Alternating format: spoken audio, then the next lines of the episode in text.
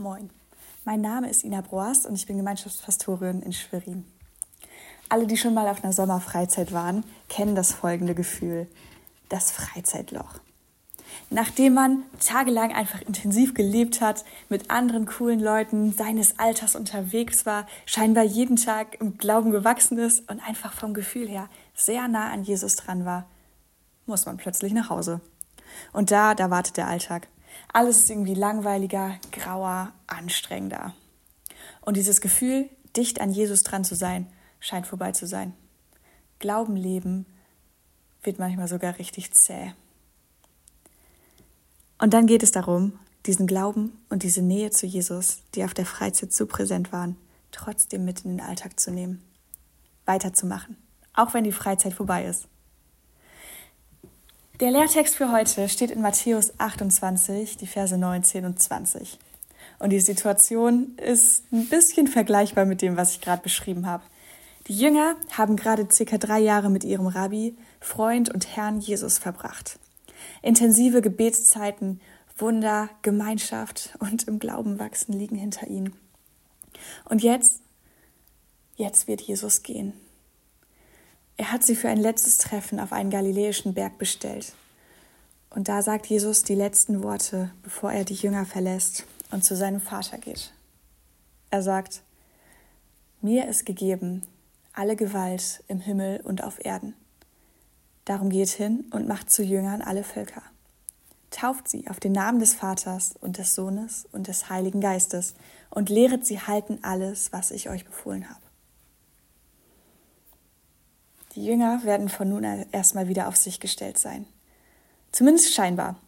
Für sie geht es jetzt darum, diese letzte intensive Jesuszeit nicht einfach hinter sich zu lassen und zurück ins normale Leben zu kehren, sondern das, was sie erfahren haben, mitzunehmen in das, was kommt. Mitzunehmen in den Alltag, weiterzumachen. Und Jesus gibt ihnen dafür einen konkreten Auftrag, wie das gelingen kann. Und zwar, macht zu Jüngern alle Völker. Also, damit Sie mich nicht missverstehen. Natürlich ist der Missionsauftrag kein Self-Care-Ego-Paket für die Jünger, damit es ihnen in ihrem Glauben besser geht, sondern ein Auftrag, damit so viele wie möglich von Jesus hören. Und trotzdem glaube ich, dass diese beiden Dinge miteinander einhergehen.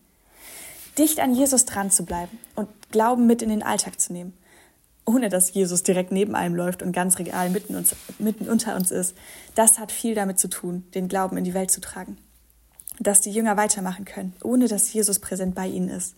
Das geht, weil sie rausgehen und von ihm erzählen. An Jesus dranbleiben geht, weil sie aktiv werden.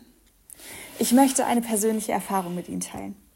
Nämlich in den Lebensphasen, wo ich Leuten von Jesus erzählt habe, da war mein Glauben immer am stärksten. Als ich als Teenagerin Jungscher gemacht habe und Kinder auf dem Weg mit Jesus begleitet habe, das war der Punkt, wo Jesus so richtig in mein Leben gekommen ist als ich im FSJ mit Teens und Jugendlichen tiefe Lebensfragen nach, und Fragen nach Gott bewegt habe, da ist mein Glaube so gewachsen.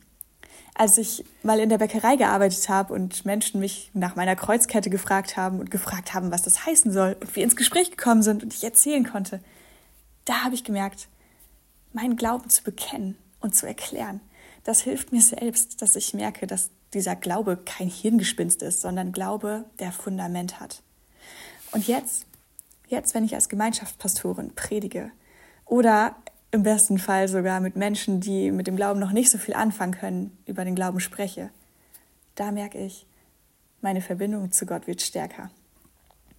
Menschen vom Glauben erzählen, Menschen auf dem Weg, jünger zu werden, zu begleiten, sich Gedanken über Gott zu machen und die aussprechen. Das ist die beste Jüngerschaftsschule. Davon bin ich überzeugt.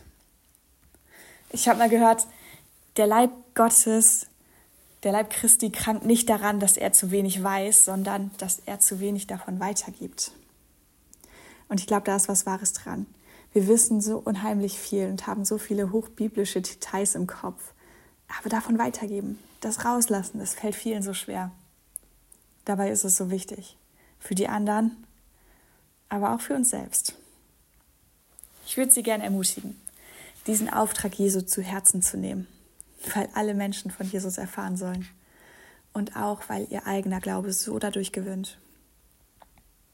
Und jetzt möchte ich Ihnen für diesen Tag noch die Worte zusprechen, die Jesus ganz zum Schluss nach diesen eben genannten Worten noch sagt. Die Worte, die für jeden von uns in jeder Lebenssituation und nach jedem gefühlten Freizeitloch gelten. Seid gewiss, ich bin bei euch jeden Tag bis zum Ende der Welt. Gehen Sie gesegnet in diesen Tag.